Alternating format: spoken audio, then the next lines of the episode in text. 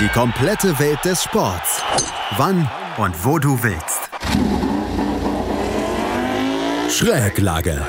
Der Talk zur Motorrad-WM. Mit Andreas Thies und den Experten von motorsporttotal.com auf meinsportpodcast.de.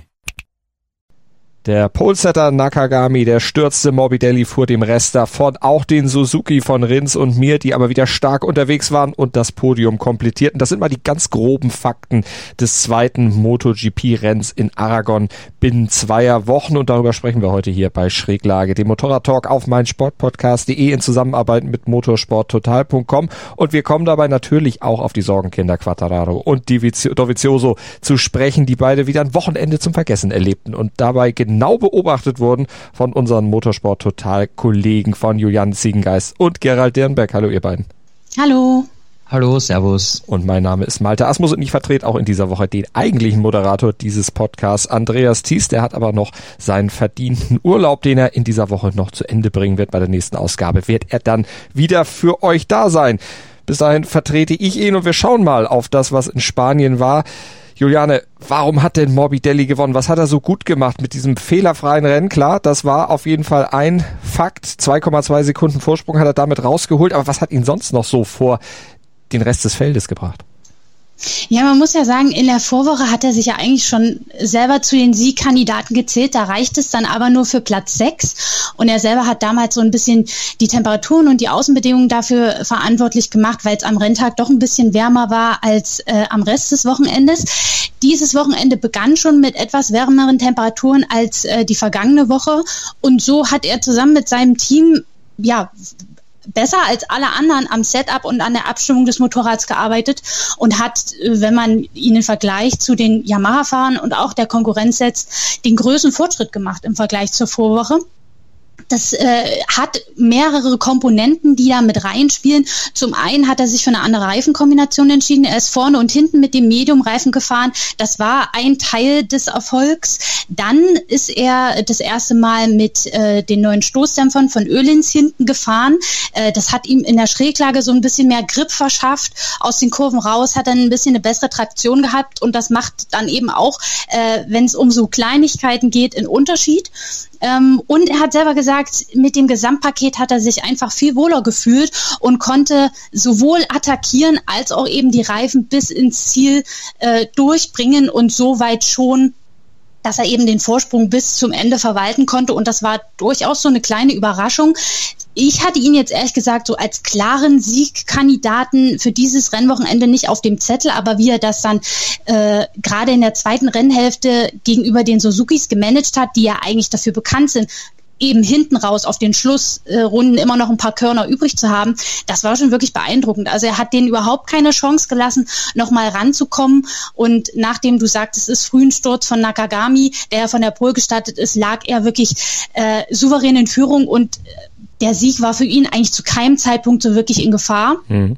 Und er ist jetzt damit ja auch der erste Fahrer neben seinem Teamkollegen Fabio Cattararo, der überhaupt in dieser Saison mehr als ein Rennen gewonnen hat, ist damit auch wieder mehr oder weniger voll drin im WM-Kampf mit 25 Punkten Rückstand jetzt nur noch. Es sind noch drei Rennen offen, es kann alles passieren.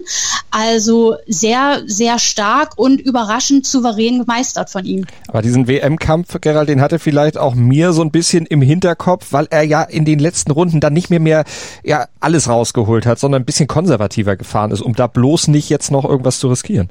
Ja, definitiv. Also, also Platz drei ist natürlich für die Weltmeisterschaft wieder äh, sehr, sehr wichtiges Ergebnis. Er hat die, äh, den Vorsprung wieder vergrößert, aber wichtiger war für ihn, glaube ich, am Anfang, dass er gut durchkommt, weil er stand nur auf Startposition 12 und im Mittelfeld kann, kann alles passieren, wie wir mit dem Startcrash Crash zwischen äh, Jack Miller und Brad Binder gesehen haben. Also da war zu, zuerst einmal wichtig, dass er gut durchkommt und er hat auch gesagt, am Anfang hat er selbst nicht an die WM gedacht, weil er hat sich jetzt dann nicht so wohl gefühlt und musste mal schauen, dass, dass er da ähm, einen Rhythmus aufbaut, eben an, an Konkurrenten vorbeikommt, da keine Fehler macht.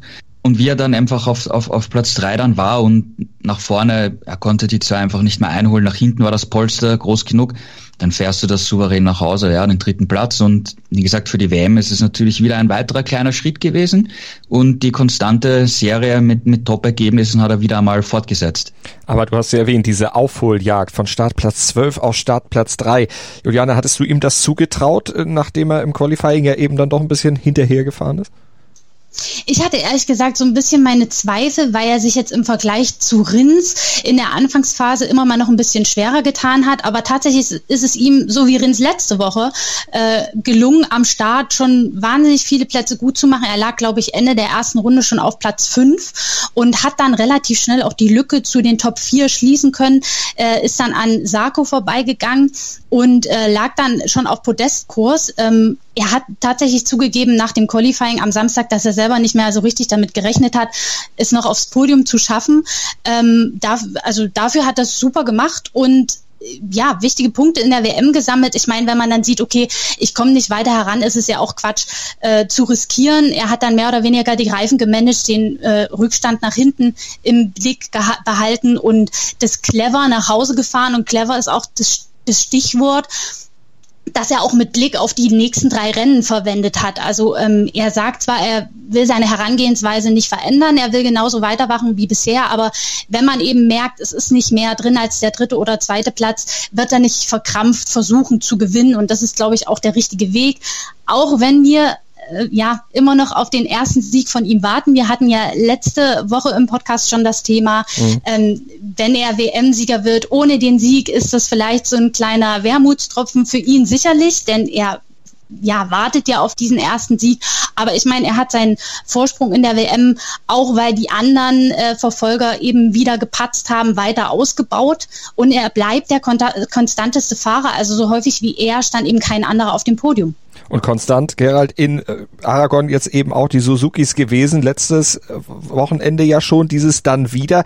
Kann man sagen, insgesamt ein Kurs, der denen liegt. Wie, vor allen Dingen, wie würdest du es im Vergleich sehen? Jetzt Aragon und dann die ausstehenden Rennen, Valencia und Portimao. Also ich finde prinzipiell muss man sagen, dass sie die Leistung vom letzten Wochenende bestätigt haben. Das Rennen wurde insgesamt ein bisschen schneller, aber wie, wir wissen, Oli, äh, äh, Morbidelli war das vergangene Wochenende eben jetzt nicht am Podest. Äh, Nakagami war vergangenes Wochenende vom Speed ja auch nicht so schnell, war jetzt hier schnell. Wir wissen natürlich nicht, wie es wie sein Rennen wirklich gewesen wäre, ob er das vielleicht gewonnen hätte mit dem Speed, den er eigentlich in der Theorie hatte, wissen wir natürlich nicht.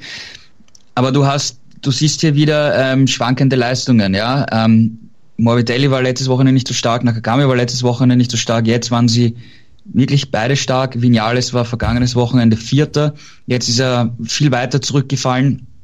Also alle anderen haben irgendwie eine Schwankung. Ja. KTM war erstes Wochenende schlecht, nicht in den Top Ten, jetzt waren sie da mit Platz 4 Paul Spagaro. Und während alle anderen diese extremen Leistungsschwankungen haben, hält Suzuki einfach das Level. Und das, das macht sie einfach so stark. Und deswegen führt, führt äh, Joan mir auch die WM an, ohne ein Rennen gewonnen zu haben. Also ich finde, sie haben es einfach bestätigt, dass sie nicht diese extremen Formschwankungen haben. Ähm, was natürlich auch für, für Valencia ein gutes Zeichen ist, weil die Strecke sollte ihnen entgegenkommen. Äh, die Strecke sollte natürlich auch Yamaha entgegenkommen.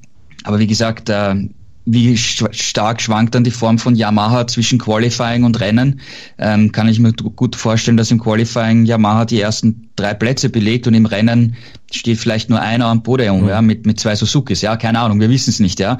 Aber wenn äh, Suzuki hier weiter ihre Form, ihre konstante Form hält, dann sind sie natürlich in, in Valencia auch zum, zum Kreis der Podiumskandidaten auf jeden Fall zu rechnen. Einer, der, der sehr schwankt in dieser Saison, Quattararo, in der letzten Woche ohne Punkte geblieben, an diesem Wochenende immerhin acht Punkte geholt, als Achter sich eingruppiert, ein Mann, der auf der Yamaha fährt, aber insgesamt wieder ein Rückschlag natürlich in Sachen WM-Entscheidung, weil mir auf ihn jetzt ja ordentlich äh, Boden gut gemacht hat.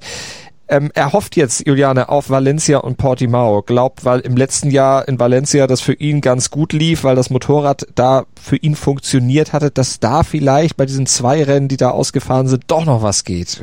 Teilst du sein Opti oder ist das Zweckoptimismus? Naja gut, was bleibt ihm anderes übrig? Er muss ja, er muss ja versuchen, positiv zu denken. Es bringt ja jetzt nichts, sich in so eine, in so einen Negativstrudel äh, reinfallen zu lassen.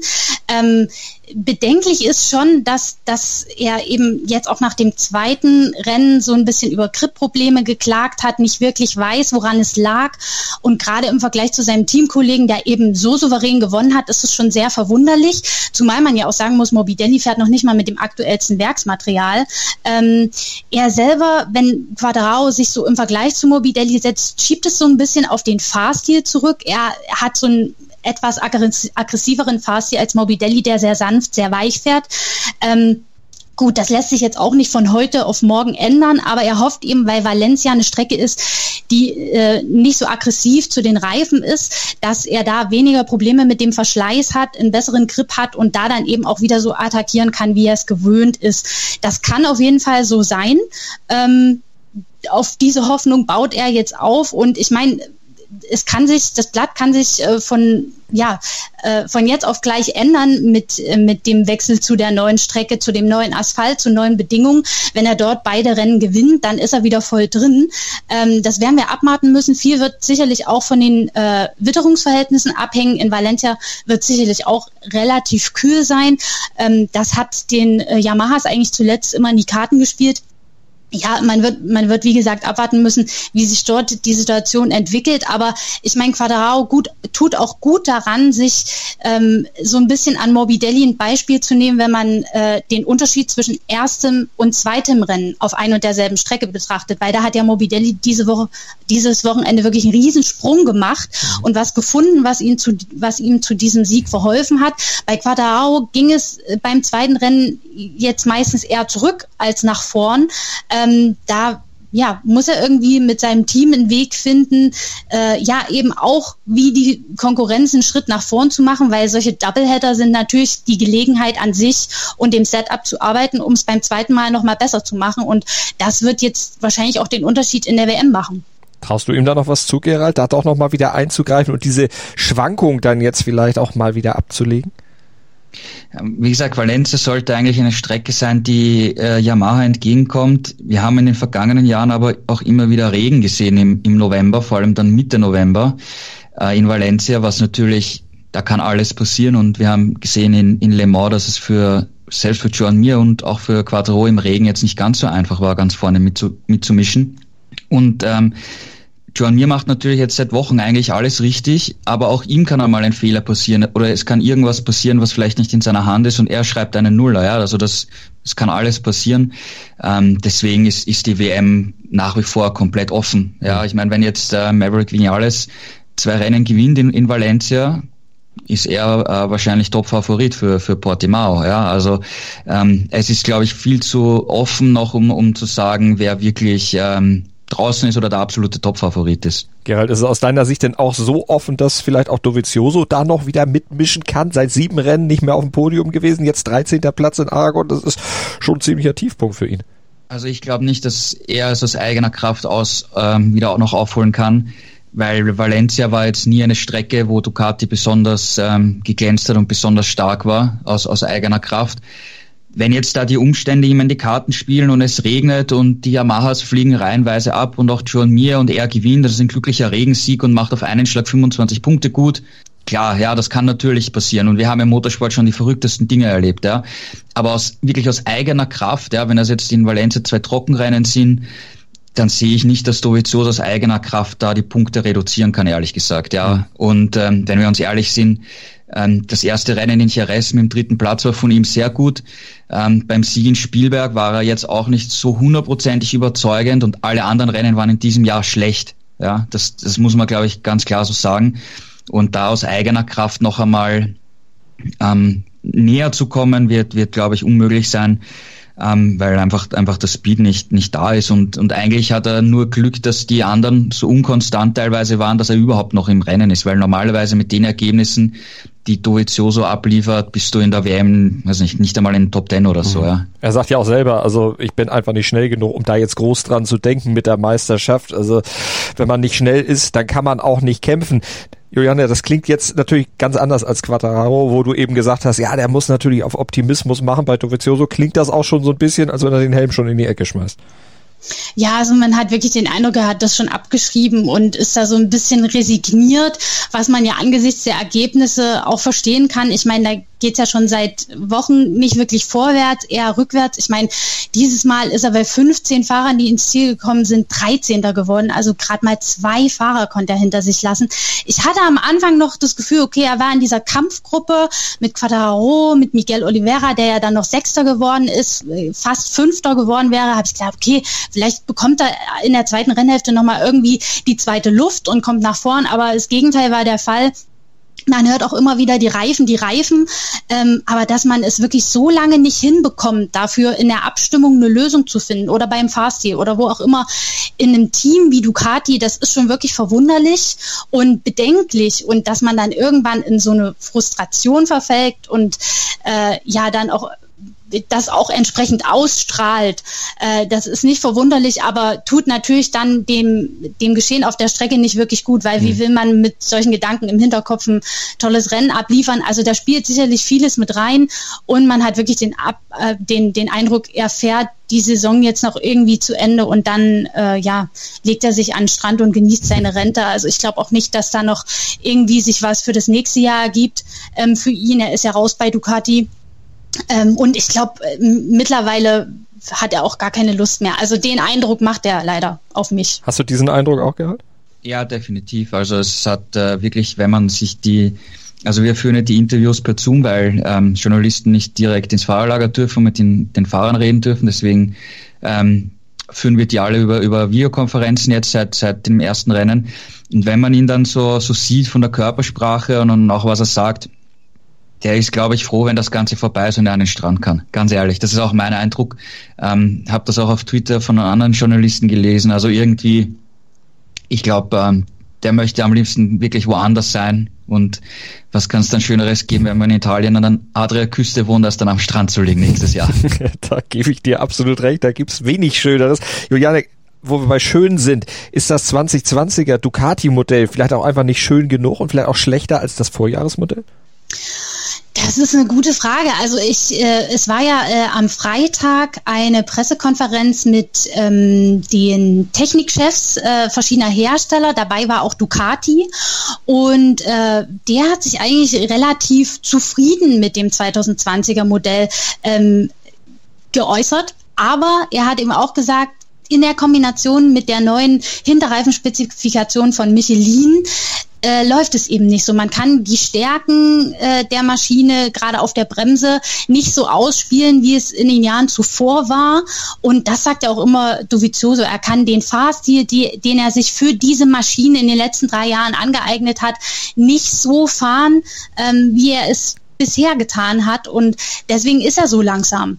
Aber dass man dann eben ja in der Abstimmung bei der Elektronik oder bei was auch immer keinen Weg findet, das ist schon bitter und ich meine, am Ende des Tages sind die Reifen eben für jeden gleich mhm. und ähm, ja, andere kriegen es eben auch hin. Und man muss sagen, Joan Sarko, der mit dem Vorjahresmodell fährt, der ist in diesem Rennen Fünfter geworden.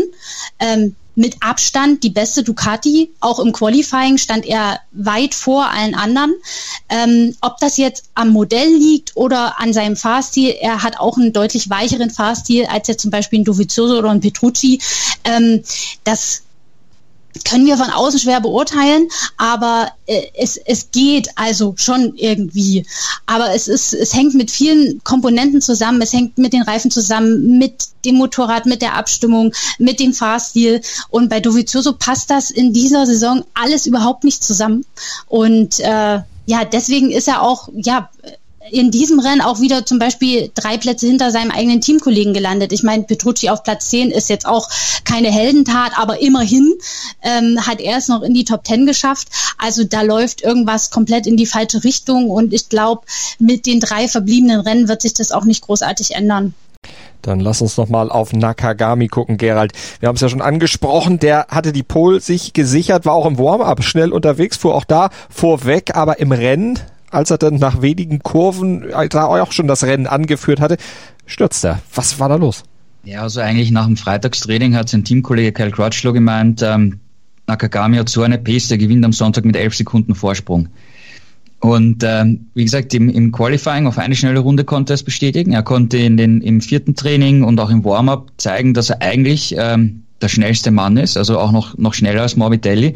Und es war eigentlich alles angerichtet dafür, dass er hier ähm, das Rennen gewinnt ja, und wir zum ersten Mal seit 2004 wieder einen japanischen äh, MotoGP-Sieger haben. Und dann ist er nach ein paar Kurven raus. Ähm, er ist da auch eine weite Linie gefahren, Vorderrad weggeklappt, hat wahrscheinlich den Reifen, den, den Medium-Vorderreifen noch nicht auf richtiger Arbeitstemperatur gehabt und er hat doch äh, zugegeben, dass einfach der, der Druck dann schon sehr hoch war, weil alle haben jetzt wirklich von ihm erwartet, er ist der schnellste Mann, er, er muss dieses Rennen gewinnen, er kann, er kann das gar nicht verlieren, ja. Und er war noch nie in seiner Karriere auf dem Podest und das gleich mit einem Sieg zu krönen, wäre natürlich äh, eine große Geschichte gewesen. Und natürlich, nachdem Alex Marquez jetzt zweimal am Podest war und gezeigt hat, mit Honda kann man was machen, dann hat er jetzt die Chance, das, den ersten Sieg für Honda zu holen in diesem schwierigen Jahr.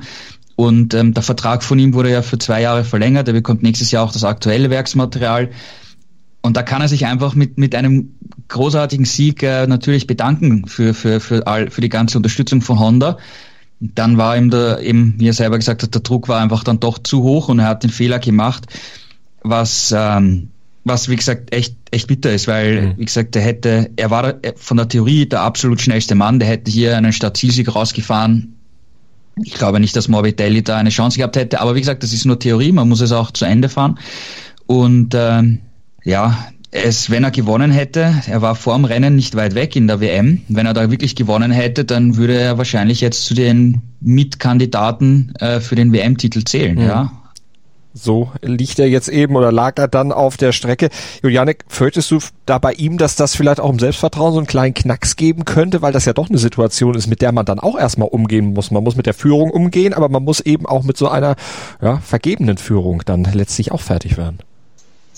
Ich hoffe ehrlich gesagt nicht, dass ihm das irgendwie jetzt noch über dieses Rennen hinaus zu schaffen macht. Er selber verbucht es eben als Fehler, den er jetzt gemacht hat und als Erfahrung und Lehre für die Zukunft. Also er will tatsächlich daraus lernen. Er stand jetzt das erste Mal auf der Pole. Er hat das erste Mal ein Rennen angeführt, wenn es auch nur für ein paar Sekunden war. Ähm, und wenn er jetzt nochmal in die Position kommen sollte, dann will er es eben anders machen. Dann will er sich sammeln, dann will er nicht zu überambitioniert vorgehen er hat eben zu sehr daran gedacht, okay, ich muss vor Mobidelli bleiben, ich muss so äh, gleich die Lücke auffahren und das war eben für den Moment, für den Beginn des Rennens mit vollem Tank zu viel des Guten und dann hat das eben weggeschmissen. Ähm, er sagt selber, wenn ich in Zukunft in der Lage bin, solche Fehler zu vermeiden, dann ist die Zukunft rosig. Wenn ich solche Fehler wiederhole, ist es eine Katastrophe. Also er weiß, wie er jetzt agieren muss, um das zu verhindern. Ja. Und ich denke, er nimmt es, wie gesagt, als Lernerfahrung mit und zieht auch das Positive aus dem Wochenende, eben, dass er auf Pol stand und dass er eigentlich in den ganzen Trainings eine sehr gute Pace hatte. Und das ist ja auch wirklich das, was man mitnehmen kann, dass er sehr konkurrenzfähig war und sich, was sein Tempo angeht, keine Sorgen machen muss. Und Juliane, wie nimmt Alex Marquez. Sein Sturz war zehn Runden vor dem Ende übers Motorrad, äh, übers Vorderrad geflogen? Ich glaube, er geht da ähnlich äh, damit um wie Nakagami. Es ist natürlich bitter für ihn, weil er hat wieder eine super Anfangsphase gezeigt. Vor allem war er der Einzige im Feld, der mit dem harten Vorderreifen unterwegs war. Und der ist ja gerade so in der Anfangsphase äh, schwer zu handeln, den ins richtige Arbeitsfenster zu bringen. Da muss man die ersten Runden schon gemach, gemach machen. Aber er hat sich durchs Feld gekämpft und lag ja dann auch äh, hinter Joan Mir ähm, sehr sehr gut im Rennen, äh, hing dann so ein bisschen hinter Joan Sarko fest, hat da etwas Zeit verloren und als er dann ihn gerade überholt hatte, ist eben der Sturz passiert. Der hat das wie Nakagami genauso auf seine Kappe genommen. Es war ein Fehler, er war zu früh am Gas, wollte zu viel, eben die Zeit vielleicht, die er hinter Sarko verloren hat, wieder gut machen und da ist es dann eben übers Vorderrad weggeklappt. Aber er verbucht das auch als Fehler, den er lieber gemacht hat in der Position, in der, der er war, also im Kampf um die Podestplätze, als irgendwo weiter hinten. Das hat er selber so gesagt. Und ich glaube, er zieht da auch das Positive draus, dass er eben wieder gut im Rennen lag, dass er wieder eine starke Aufholjagd gezeigt hat. Und mit dem harten Vorderreifen wäre hinten raus sicherlich auch noch einiges möglich gewesen. Ähm, insofern hätte das auch für ihn wieder ein Podestplatz werden können. Ähm, er hätte vielleicht mit Juan Mir um Platz drei kämpfen können, aber hätte, hätte, leider ist er gestürzt. Nichtsdestotrotz, ähm, auch bei ihm spricht das Tempo für sich. Jetzt wird man abwarten müssen, ob er das in Valencia wieder so umsetzen kann. Er selber setzt sich da nicht so unter Druck, sagt, ich bin Rookie, ich bin froh, wenn ich in die Top 10 fahre und äh, ich bilde mir jetzt nicht ein, jedes Wochenende ums Podest kämpfen zu können und ich glaube, das ist auch die richtige Einstellung für ihn. Wie fällt denn, Gerald, das Fazit von Honda insgesamt aus? Zwei ausgefallen, zwei auf 11 und 12, also Crutchlow 11., Bradl 12. Ja, Im Endergebnis natürlich durchwachsen, weil mit, mit Nakagami hättest du eventuell gewinnen können und Alex Marquez hätte vielleicht es aufs Podest schaffen können, weil den Speed hat er schon und am Ende stehst du mit, mit äh, praktisch leeren Händen da, wenn, wenn das Potenzial viel, viel höher gewesen wäre. Ähm, Crutchlow hat gesagt, er hat bei einer Bewegung etwas in der Schulter plötzlich ein Knacksen gespürt. Das, da muss er sich jetzt untersuchen lassen. Ähm, das hat ihm dann etwas behindert in, in der zweiten Rennhälfte vor allem. Und ähm, Stefan Bradl ist eigentlich ein recht gutes Rennen gefahren, muss man sagen. Ich meine, er ist immer noch, noch der Testfahrer. Er hat äh, nach dem Rennen zugegeben, dass jetzt die, die ersten Rennwochenenden, vor allem im August und Anfang September, da hat er sich echt schwer getan, wieder ins, in den Rennmodus reinzufinden, ähm, nach, nach längerer, nach dieser ganzen langen Corona-Pause natürlich, ohne Testfahrten und so. Ähm, er musste das Team kennenlernen, ist die Crew vom, von, äh, von Marc Marquez, er musste das Motorrad jetzt besser kennenlernen und er hat, er hat sich schwer getan. Hat er offen zugegeben und er sagt jetzt, seit äh, vor allem in Le Mans gab es den, den Schritt, wo er echt ein starkes Rennen im Regen gefahren ist. Jetzt haben sie im, im Aragon 1 beim Setup viel geändert. Da geht es jetzt auch vorwärts. Da waren die Rundenzeiten schon am ersten Aragon-Wochenende gut. Jetzt war er in, in den Trainings auch schon teilweise, hat er echt gute Rundenzeiten gezeigt, hat jetzt in der ähm, großen Gruppe gekämpft, wo ein Petrucci, ein Crutchlow, ein Dovizioso ähm, dabei waren. Ähm, Dovizioso hat er auch hinter sich lassen können am Ende. Und er hat gesagt, jetzt äh, macht es ihm wieder Spaß, jetzt hat er auch wieder den, den, den Hunger und die, die Freude am, am, am Rennfahren. Und ähm, ja, ähm, denke ich, ist, ist für ihn cool, ist positiv und ähm, dass wir einen Deutschen haben, der in diesem Feld jetzt sagen wir wieder den Anschluss gefunden mhm. hat und im, im Mittelfeld äh, mitkämpfen kann, ähm, ist cool. Ähm, und vielleicht äh, kommt noch mal ein Top-10-Ergebnis im Trockenen. Ja, wäre natürlich aus, aus deutschsprachiger Sicht cool, ja, wenn er da wirklich wieder mitmischen kann. Er darf ja in Valencia und in Portimao weiterfahren, weil Marc Marquez eben noch nicht wieder zurückkommt. Juliane, kann er sich damit dann auch vielleicht für die nächste Saison wieder für mehr als nur den Testfahrer qualifizieren? Glaubst du, da geht was? Das wage ich ehrlich gesagt zu bezweifeln, weil, weil das Line-up für, für Honda ja eigentlich klar ist. Aber ähm, ich denke, er ist da in seiner Testfahrerrolle auch gut aufgehoben, gibt wichtiges Feedback an Honda weiter. Und wenn dann eben mal äh, die Hütte brennt und jemand ausfällt, dann, dann steht er parat und groovt sich auch ein, wie man sieht. Also die Ergebnisse werden besser und er fährt jetzt konstanter in die Punkte und sagt selber, er bekommt jetzt dieses Rennfahrergefühl immer mehr. Und ich bin wirklich gespannt, was in den letzten drei Rennen für ihn noch drin sein wird. Und dann wird man schauen müssen. Also mit der Marquez-Verletzung, wie lange sich das jetzt tatsächlich noch hinzieht. Also so richtig zuversichtlich klang das zuletzt jetzt nicht. Das zieht sich alles länger hin als gedacht. Jetzt kommt er doch nicht zurück. In der spanischen Presse war auch von der dritten OP die Rede. So richtig dementiert hat das Honda nicht. Also mit dem Arm scheint es irgendwie nicht so wirklich voranzugehen bei Marc Marquez, aber wir hoffen natürlich, dass er dann sich hundertprozentig auskurieren kann und für nächste Saison wieder komplett fit ist, weil es wäre natürlich dramatisch, wenn das seine Karriere noch weiter beeinträchtigen mhm. würde. Dann gucken wir mal von Honda auf die KTM. Die waren ja deutlich mit Aufwärtstrend an diesem Wochenende unterwegs, Gerald. Zwei KTM-Fahrer in den Top 6, drei in den Top 10. Geht das in die richtige Richtung? Ja, also sie haben sich deutlich verbessert vom, vom ersten Aragon-Wochenende. Ähm, ich habe ähm, am Donnerstag oder Freitag in Miguel Oliveira gefragt, ob es generell ein Trend ist, dass KTM länger braucht, um das, das optimale Setup zu finden, ähm, weil das Motorrad ist ganz anders als im vergangenen Jahr, der Reifen ist ganz anders als im anderen, als im vergangenen Jahr. Es trifft natürlich auch auf die anderen äh, Marken zu, dass, dass, dass die Motorräder leicht geändert wurden, dass der Reifen natürlich ganz anders ist und du ein anderes Setup äh, verwenden musst. Aber die anderen Marken haben einfach über viele, viele Jahre insgesamt viel, viel, viel, viel mehr Erfahrung. Das, das sind auch äh, viel mehr Techniker dabei, die nicht 10, 20 Jahre für Yamaha oder Honda arbeiten. Ja. Da ist natürlich ein ganz anderer Erfahrungsschatz da als, als bei KTM. Und er wollte das auch nicht dementieren und er hat gesagt, Testfahrten davor sind jetzt nicht ausschlaggebend dafür, dass wir viel schneller das richtige Setup finden. Aber die Umstände und so, wenn es mal schwierig ist und wir nicht gleich gut reinstarten, dann wird schon, dann brauchen wir schon eine Zeit lang. Und, und am ersten Aragon-Wochenende war es auch sehr kühl. Ähm, da konnte man das, die Vormittagstrainings praktisch vergessen. Ähm, man musste eigentlich hauptsächlich mit dem weichen Vorderreifen fahren, was, was vor allem für die, die äh, KTM-Werksfahrer, also Paul Espargaro und Brad Binder, die da mit dem weichen Vorderreifen letztes Wochenende gefahren sind, nicht optimal waren. Dadurch war der Reifenverschleiß hinten nicht gut. Also da waren die Umstände überhaupt nicht äh, gut. Ähm, jetzt haben sie gesagt, sie haben alle vier Fahrer sehr eng zusammengearbeitet, das, das, das Setup ziemlich stark verändert, ähm, geholfen hat, dass es ein bisschen wärmer ist, dass sie mit Medium Vorderreifen fahren könnten. Damit kannst du anders viel härter bremsen, du kommst anders in die Kurve rein. Dann konnten sie das Turning vom Setup leicht verändern. Du belastest insgesamt den Hinterreifen nicht so stark. Du hast nicht so viel Spin in, in Schräglage, wo du halt den Reifen weniger belastest über die Renndistanz kommst besser aus der Kurve raus, KTM hat eine gute Beschleunigung, gute Traktion und damit konnten sie die Stärken nutzen.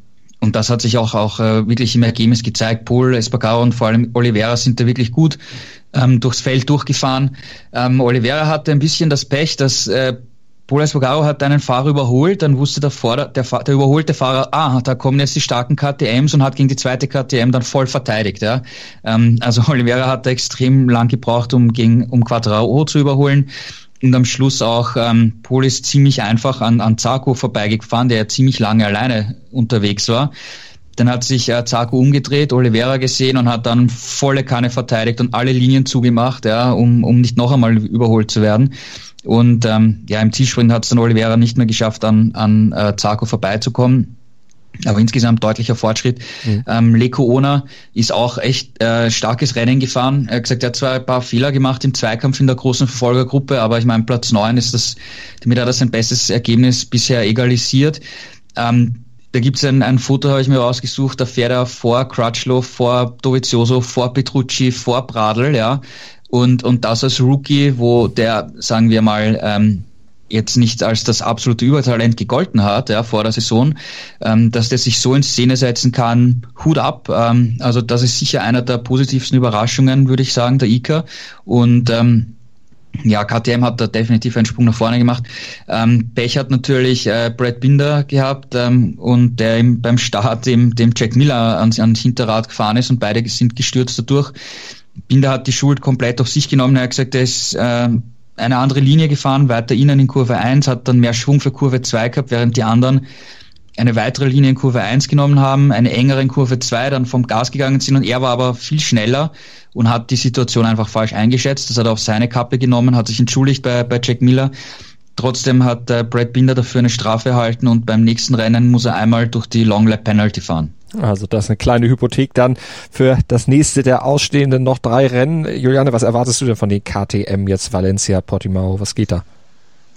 Aber man sieht ja generell, dass sie dieses Jahr einen großen Schritt nach vorn gemacht haben mit dem Motorrad.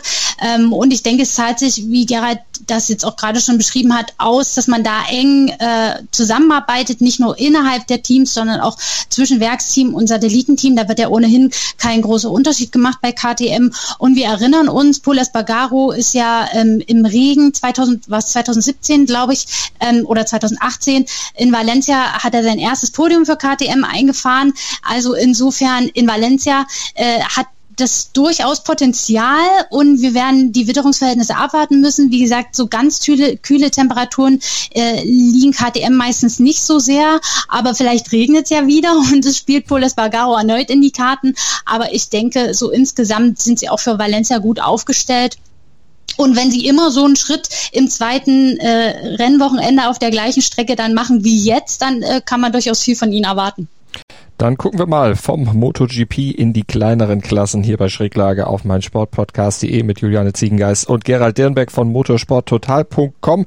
Gucken auf den Sieg von Sam Lowes. Der hat sich durchgesetzt, nämlich in der Moto 2 Klasse. Hat gewonnen vor Fabio Di Gianantonio und vor Enea Bastianini und Sam Lowes hat mit dem dritten Sieg in Folge Gerald dann auch die Führung in der WM-Wertung übernommen. Ja, eine sehr souveräne Vorstellung von Sam Rose, muss man, muss man sagen. Ähm, der war das ganze Wochenende schnell, ähm, Qualifying super und hat das Rennen einfach dominiert. Und ähm, wie du sagst, ähm, mit dem dritten Sieg hintereinander hat er jetzt äh, die WM-Führung übernommen. Ähm, vor seinen drei Siegen war er auch ähm, am Podest zweimal. Also das geht jetzt schon ziemlich in die richtige Richtung. Und was mich ehrlich gesagt am meisten überrascht hat, ja, ähm, wir kennen, wir kennen Sam Lowe seit vielen, vielen Jahren. Er ist oft sehr, sehr schnell, sehr gut. Und dann geht er zu Boden, stürzt, hat alle möglichen äh, Zwischenfälle. Und er hat das jetzt irgendwie geschafft, ähm, dass das äh, nicht äh, passiert. Also das waren wirklich jetzt äh, sehr souveräne Vorstellungen. Ähm, beim ersten Wochenende in Aragon muss man natürlich sagen, ähm, die Gian Antonio ist gestürzt, Bezecchi ist gestürzt, ähm, da hat er natürlich auch profitiert, aber er hat eben den Fehler nicht gemacht. Und ich glaube, dass das auch eine äh, Zusammenarbeit mit, mit dem Mark 4DS-Team ist, das ist eines der besten im, im Fahrerlager gilt in der Moto2-Klasse. Und ich glaube, dass die ihm ähm, Details einer Abstimmung so hingebracht haben, dass Los am Limit fahren kann, ohne dass es überschreiten muss oder etwas zu sehr riskieren muss. Und deswegen sehen wir deutlich weniger Stürze von ihm. Ähm, also ich glaube, da haben sie einen echt guten Schritt gemacht. Und ähm, die ganzen Italiener, die werden jetzt sicher äh, drüber nachdenken müssen, weil das Pendel hat jetzt echt eindeutig äh, Richtung Großbritannien umgeschlagen. Mhm. Ähm, bin gespannt, wie das weitergeht, ja, weil wenn jetzt ähm, Los wieder vielleicht gewinnt oder zumindest am Podium steht und die Italiener, also vor allem äh, Marini, also Bezzecchi ist jetzt eh schon wieder sehr weit weg durch den nächsten Sturz, aber wenn Marini jetzt auch wieder ein durchwachsenes Wochenende hat und Bastianini gerade mal so mithalten kann mit Platz 4, 5, 6 oder so, ähm, dann, dann geht das schon in die Richtung für Sam los. Ja, also das ist schon interessant, ja. Bastianini sieben Punkte zurück, Marini, das sind 23, die er schon zurückliegt. Juliane, wie schätzt du es ein? Was erwartest du von Lowe's dann in den ausstehenden drei Rennen? Also wenn er das so weiter durchzieht wie bisher, dann wird er tatsächlich schwer zu schlagen sein. Also an diesem Wochenende war er wirklich in der eigenen Liga unterwegs und er hat nicht von dem Sturz irgendeines anderen Fahrers profitiert. Also wir erinnern uns, in der Woche zuvor ist ja Besecki gestürzt, in Führung liegend. In der Woche davor Jake Dixon in Führung liegend. Diesmal hat er es ja von, vom Start weg dominiert und keiner konnte ihm auch nur ansatzweise folgen. Normalerweise war er in, war er selber in der Vergangenheit dafür bekannt, es immer mal wegzuschmeißen. Das hat er offenbar ablegen können.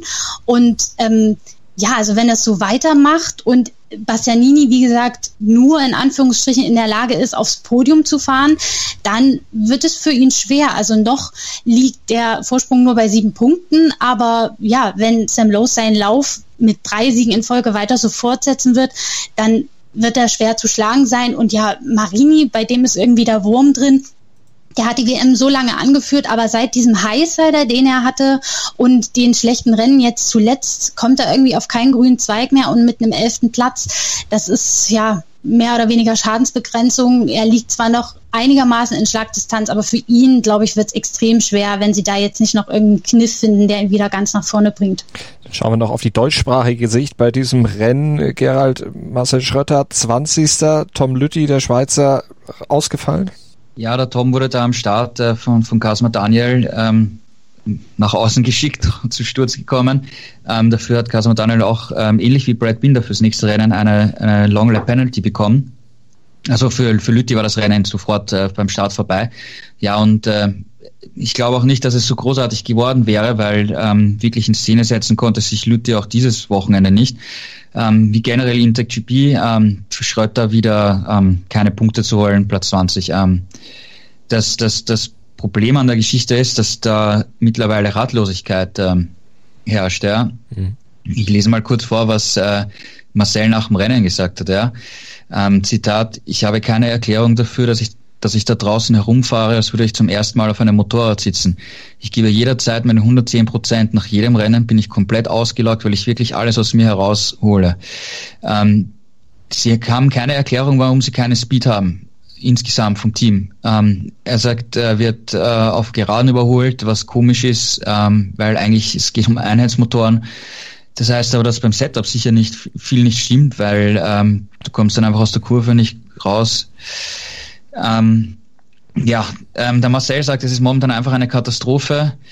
Ähm, und er sagt auch, dass er wieder mit einem Mentalcoach zusammenarbeitet im Hintergrund, ähm, damit von seiner Seite her alles passt, weil natürlich, ich habe vor ihm, vor der vor dem Saisonstart in, in Jerez, also wo es dann für die Moto 2 Klasse wieder losgegangen ist, mit ihm geredet und er hat gesagt, ja, das Ziel ist es schon, auf jeden Fall konstant Top 5, Top 3 zu kämpfen, ähm, in der WM auf jeden Fall in Top 5 zu sein, ja. Ähm, der erste Sieg ist das Ziel, davon ist, ist, ist er meilenweit weg. Es gab halt einen, einen Podestplatz, ja, aber sonst kannst du die Saison in die Tonne, Tonne werfen. Und es ist jetzt echt, äh, echt sehr seltsam, warum, warum da, also sie bringen es nicht zu, zustande und sind ratlos, ja. Anscheinend haben sie Ende November noch einen, einen privaten Test geplant, das Intec GP-Team. Ähm, da wird dann schon Toni Avolino ähm, neben Marcel van der neue Teamkollege dann für nächstes Jahr. Ob der wirklich stattfinden wird, äh, wegen der ganzen Corona-Situation, wissen wir momentan nicht. Aber ich glaube, für Intec ist es bald Zeit, äh, dass die, die Saison vorbei ist und sie nach Hause fahren und über den Winter mal gründlich nachdenken und äh, sich auch vielleicht neu motivieren und, und versuchen, neue Wege einzuschlagen. Weil das schaut momentan nicht danach aus, dass sie den, den Umschwung jetzt irgendwie noch schaffen, weil es wird eigentlich an keinem Wochenende besser, sondern teilweise sogar schlechter, ja, von der Performance. Das mhm. ist das, was, was von außen her betrachtet echt nicht nachzuvollziehen ist und von innen, wie man eben an den Aussagen von Marcel auch hört, ähm, der versteht es auch nicht, ja. Dann gucken wir noch auf die Moto 3 Klasse und auf, ja, Balsam, auf die Seele von Honda, könnte man fast sagen. Juliane, wir haben vorhin über die durchwachsene Bilanz dann nach dem MotoGP gesprochen. Moto 3, da hat's geklappt mit dem 800. Sieg in der WM. Masia hat gewonnen. Ja, er hat gewonnen und zwar schon wieder. Also er hat ja schon das erste Aragon-Rennen für sich entscheiden können. Jetzt wieder in der letzten Runde auf eine ähnliche Art und Weise den Sieg geholt. Äh, sieht man ja eher selten in der Moto 3, muss man sagen. Aber er hat das wirklich clever gemacht. Ähm, ist diesmal auch nicht so von weit hinten start, gestartet und hielt sich immer in dieser Spitzengruppe, wobei man äh, Spitzengruppe in der Moto 3 schon fast nicht sagen kann, weil das halbe Feld da ja bis zum Rennende mehr oder weniger aufgefädelt wie an der Perlenschnur hintereinander herfährt. Also es war wieder ein typisches enges und verrücktes Moto 3 Rennen. Ich wundere mich immer, also ich wundere mich und bin auch verängstigt, das zu sehen, wie da im Windschatten ausgeschert wird und ständig die Positionen äh, sich ändern und da auch die Ellenbogen ausgefahren werden und keiner stürzt. Also ja, muss man wirklich die Finger kreuzen und sagen, Gott sei Dank. Ähm, ja, am Ende hat Joe Masia wieder äh, den, ja, war der lachende Gewinner obwohl ja Albert Arenas, der WM-Leader, das Rennen lange angeführt hat, lange Führungsarbeit geleistet hat, aber in der letzten Runde hat er dann tatsächlich sogar das Podium verloren. Also auf der Gegengraden sind gleich drei an ihm vorbeigezogen und er konnte nicht mehr zurückschlagen. Ein bisschen bitter für ihn, nur Vierter geworden, in Anführungsstrichen nur, aber in der WM trotzdem wieder Punkte gut gemacht weil sein direkter Verfolger Ayogura ja nur äh, Neunter geworden ist. Insofern trotzdem ein Erfolg für ihn, aber Jum Masia ist auch wieder näher gekommen und wir wissen, wie schnell es in der Moto 3 gehen kann, wie schnell man da auch mal aus, auf dem Hosenboden liegt und wenn Jum Masia diese Siegesserie weiter so umsetzen kann, dann ist er auch immer noch ein Kandidat auf den Titel. Besser gesagt, wieder. Er ist jetzt wieder in Schlagdistanz auf jeden Fall. Es sind nur 24 Punkte, die ihn momentan von Arenas trennen, also zwischen 1 und 4 in der Gesamtwertung. Das ist nicht allzu viel. Gerald, warum haben jetzt gerade so die Hinterbänkler, wenn man mal so auf das Klassement guckt, in Anführungsstrichen, jetzt zugeschlagen können bei Aragon 2? Ja, weil, weil in der Moto 3 immer alles möglich ist, ja. Also ähm, einen halben Kilometer vom Ziel war Arenas quasi der Sieger und ist nur Vierter geworden. Ja. Also so, so schnell kann es gehen. Und äh, wenn wir auf Ayogura blicken, der ist am Ende Neunter geworden und nur eine Sekunde hinter dem Sieger. Ähm, da kann man auf der einen Seite sagen, natürlich war er knapp dran, aber die meiste Zeit äh, vom Rennen war er am Ende dieser ganz großen Gruppe und ist außerhalb der Punkteränge gefahren. Also für den war das eigentlich ein katastrophales Rennen, genauso wie in den vergangenen Wochenenden. Nur in der Schlussphase hat es dann geschafft, äh, nach vorne zu kommen, noch irgendwie Schadensbegrenzung äh, zu betreiben. Trotzdem, auch wenn das Ergebnis am Ende okay ist, natürlich, ja, ähm, insgesamt die Performance von Ogura ist einfach in den vergangenen Wochen zu schlecht geworden. Ähm, und und ähm, da ist irgendwo der Faden gerissen bei ihm. Ähm, warum, kann ich ehrlich gesagt nicht sagen. Ähm, ich weiß nicht, ob er es auch selber weiß, keine Ahnung. Aber von der primären Performance her war das in den letzten Wochen echt nicht so cool äh, von, von Ogura. Und Vietti und Massier die, die sind halt immer wieder dabei, aber es sind noch Wundertüten. Ja? Sie sind schon dabei, dann kommt ein gutes Ergebnis, dann kommt wieder kein so gutes Ergebnis. Und am konstantesten ist einfach weiterhin Albert Arenas. Und ich, und ich glaube, wenn er jetzt keine Fehler macht, also einen weiteren Sturz, er hatte ja schon ähm, drei Ausfälle in diesem Jahr, wenn ihm kein weiterer Fehler passiert und er einfach schaut, dass er konstant halt weiter diese Top 4, Top 5 Ergebnisse hat, dann wird es, glaube ich, auch für, für Massier äh, schwierig, weil Massia ist ja auch mehr als diese Wundertüte bekannt, wo er an einem Rennen echt super ist und, und führt und, und großartig kämpft und, und Top-Ergebnisse hat und am nächsten Rennwochenende ist halt irgendwo Zehnter. Ja. Hm. Ja. Also die, die Konstanz spricht halt trotzdem für Arenas, wenn er keine weiteren Fehler macht. Dann werden wir das mal beobachten. Jetzt gibt's erstmal eine Woche Pause und dann am 8.11. geht's mit Valencia 1 weiter. 15.11. das zweite Rennen in Valencia und der Saisonabschluss, der ist dann am 22.11. in Portimao in Portugal. Da findet die Saison dann ihren Abschluss und mit der nächsten Ausgabe übernimmt dann auch wieder der Kollege Andreas Thies die Moderation von Schräglage hier auf meinsportpodcast.de, unser Motorrad Podcast in Zusammenarbeit mit motorsporttotal.com beziehungsweise mit Juliane Ziegengeist und Gerald Dirnberg. Vielen Dank an euch. Ja, danke auch. Tschüss. Tschüss, bis zum nächsten Mal. Die komplette Welt des Sports. Wann und wo du willst. Schräglage. Der Talk zur Motorrad-WM. Mit Andreas Thies und den Experten von motorsporttotal.com auf meinsportpodcast.de